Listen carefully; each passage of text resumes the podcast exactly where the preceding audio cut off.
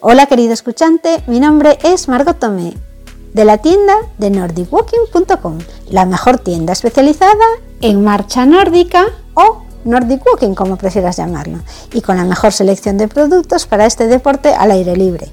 Bastones, mochilas, botas, ropa, smartwatches, botellas, cosas para acampada, libros de ruta, todo, todo, todo lo que un amante del Nordic Walking necesita. Contacta conmigo si quieres patrocinar este podcast. Para aquellos que tienen un producto que gira alrededor del Nordic Walking, por ejemplo, una tienda o clubs que dan clases, que organizan rutas y si queréis patrocinar vuestra empresa, podrás ponerte en contacto conmigo desde la web de nordicwalking.com barra contactar para comunicarme tu deseo y hablaré de tu producto o servicio en mis episodios del podcast y también pondré un link a tu página web en las notas del programa que quedarán permanentemente en la base de datos de este podcast. Y sin más, pasamos al programa de hoy que por supuesto tratará sobre marcha nórdica. ¿Cómo se carga una mochila de montaña? ¿Quieres aprender cómo puedes llenar tu mochila para ir de excursión por la montaña? Vamos a ver en el post de hoy, que lo estoy leyendo de un blog de montaña, cómo hacerlo correctamente para evitar sobrecargar tu espalda y qué factores debes tener en cuenta a la hora de cargar la mochila. Esta pregunta de cómo se va a cargar la mochila es frecuente y fácil de hacer, pero no siempre es fácil de responder porque depende mucho de a dónde vayas, el tiempo por el que vayas, la mochila que tengas. Hay quien simplemente va metiendo dentro todo lo que precisa, procurando que encaje sin dejar mucho espacio libre. Otras personas, sin embargo, ponen debajo lo más pesado, pensando que de esa forma irá mejor. Pero también hay aquellas que, aprovechando las múltiples correas que llevan algunos modelos, parece que llevan un tenderete con todo un colgador exterior. Pero ninguna de esas opciones es la buena. Vamos a ver los criterios para decidir cómo se carga una mochila de montaña. En realidad, tendríamos que aceptar que hay más de una opción adecuada a la hora de decidir llenarla.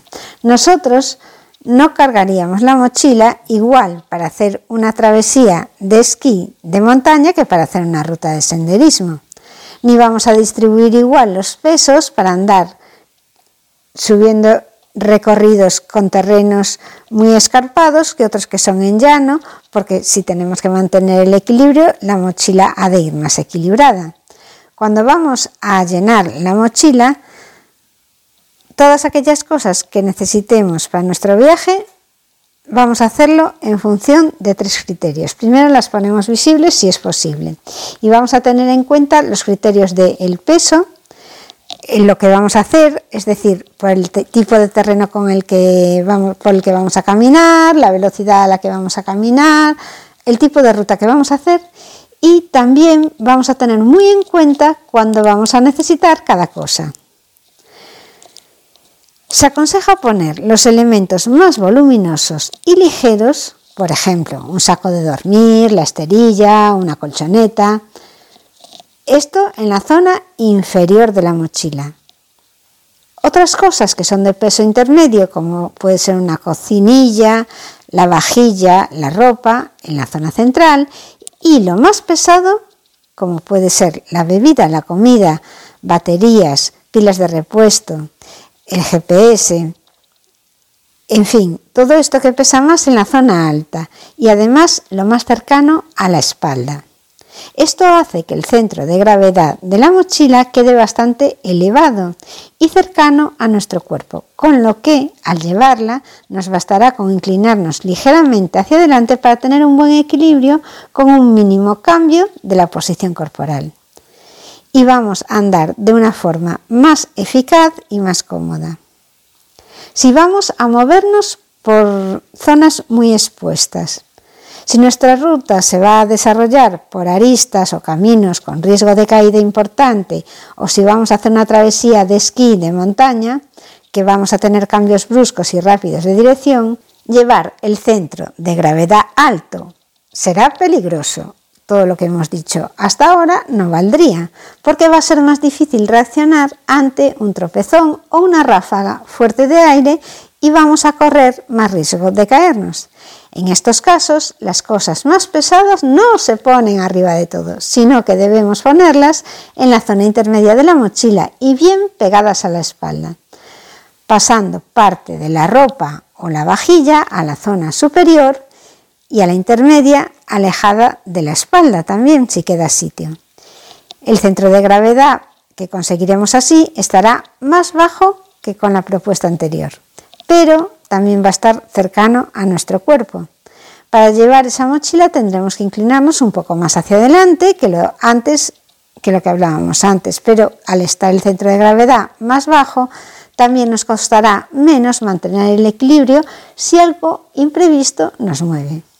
¿Qué es lo que vas a necesitar primero? Es otra pregunta que te puedes hacer, porque hemos tenido en cuenta el peso, es decir, el peso o la densidad de cada elemento que llevamos, porque puede ser una botella vacía o llena y también es distinto. También el tipo de actividad que vamos a hacer también hemos visto, si vamos por un camino o si vamos por sitios escarpados que podemos perder el equilibrio. Imaginemos que hemos cargado la mochila de acuerdo a los criterios de antes, pero nuestra salida de marcha es a media tarde. Entonces, cuando lleguemos al monte, lo que queremos es parar ya antes del comienzo del itinerario y vamos a necesitar sacar la esterilla, colchoneta, el saco o la funda que tengamos para sentarnos.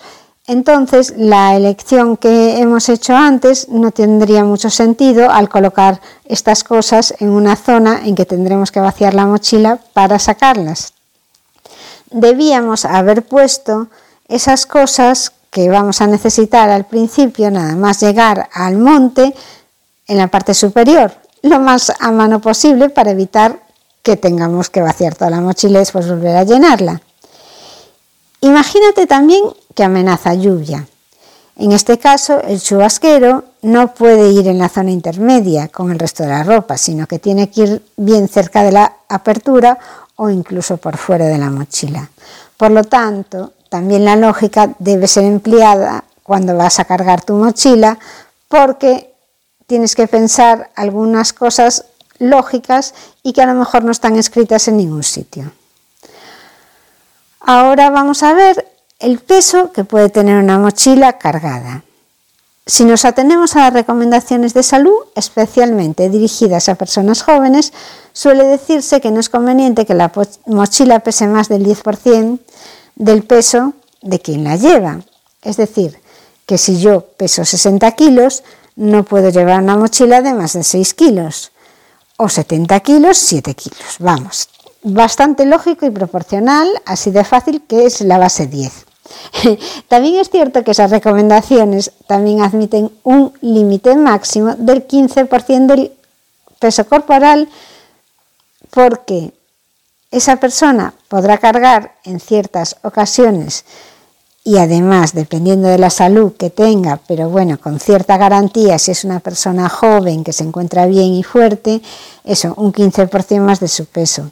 Entonces, una persona de 70 kilos, si antes decíamos que una persona de, complexión normal y que no está muy acostumbrada a la actividad podía cargar un, 7, un 10% de su peso, es decir, 7 kilos, ahora mismo podrá llevar una mochila que pese 10 kilos y medio. Pero eh, llevar ese peso durante una caminata de varios días va a ser muy complicado. A mí ese, yo prefiero llevar menos cosas que llevar la mochila tan cargada, porque es que al final hay partes del viaje que vas a estar deseando no haber metido tantas cosas. La cruda realidad es que los seres humanos, vamos, los normales, necesitamos llevar muchas cosas a cuestas para garantizarnos cierta autonomía y seguridad durante un recorrido de varios días por montaña. Pero bueno, hay que elegir bien lo que, pones dentro. Vamos a llevar a cuestas más carga de la que pudiera ser recomendable y entonces debes hacerlo de la mejor manera posible, si realmente no te queda otra. Como te he explicado arriba, son buenas formas de colocar las cosas que llevas, pero hay otros detalles importantes. Aunque la espaldera de las mochilas buenas, además de permitir que se airee la zona, la espalda, también nos va a proteger de lo que llevamos dentro, que no nos moleste, que no se nos vayan clavando cosas. Al cargarlas hay que tener cuidado para no colocar objetos con aristas de todas formas o elementos puntiagudos contra la espalda. Porque de lo contrario, esos resaltes que van a tener nos van a hacer cómodo, nos va a hacer incómodo la marcha porque se van a clavar y se van a, nos van a molestar a pesar de, de tener incluso la espaldera. Y otro detalle a cuidar es que los pesos cargados en la parte derecha y en la izquierda sean equilibrados, más o menos similares, porque de lo contrario vamos a notar la diferencia en los hombros y en las caderas y crearemos desequilibrios que van a afectar a la musculatura y a las articulaciones, haciendo que la marcha sea más costosa y desagradable. Incluso te puede crear lesiones, llevar diferente peso en la derecha que en la izquierda. Ya sabemos cómo se carga una mochila de montaña, pero si necesitas un repaso, vamos a hacer un, un resumen. Lo primero es la prioridad que vas a tener de algunas cosas. Lo segundo es mirar el tipo de ruta que vas a hacer. En los dos casos, las zonas pesadas han de ir pegadas a la espalda, pero en el caso de que vayas a hacer un camino sobre llano, las cosas pesadas van arriba. En el caso de que vayas a hacer una ruta en la que pueda haber desequilibrios o vayas esquiando, por ejemplo, que vas a tener movimientos bruscos, para tener un punto de equilibrio mejor cuando el cuerpo va ligeramente inclinado hacia adelante, las cosas pesadas es mejor que vayan en el medio. Esto es una recomendación de varios puntos, pero que ya ves que lo que impera aquí es la lógica. Espero haberte ayudado. Te invito ahora a visitar nuestra tienda de nordicwalking.com donde vas a encontrar el mejor material para hacer tus marchas de marcha nórdica. Hasta aquí el programa de hoy. Recuerda que me vas a encontrar en thenordicwalking.com barra contactar y que aquí tienes un espacio para publicitar tu negocio sobre marcha nórdica. Hasta el próximo programa.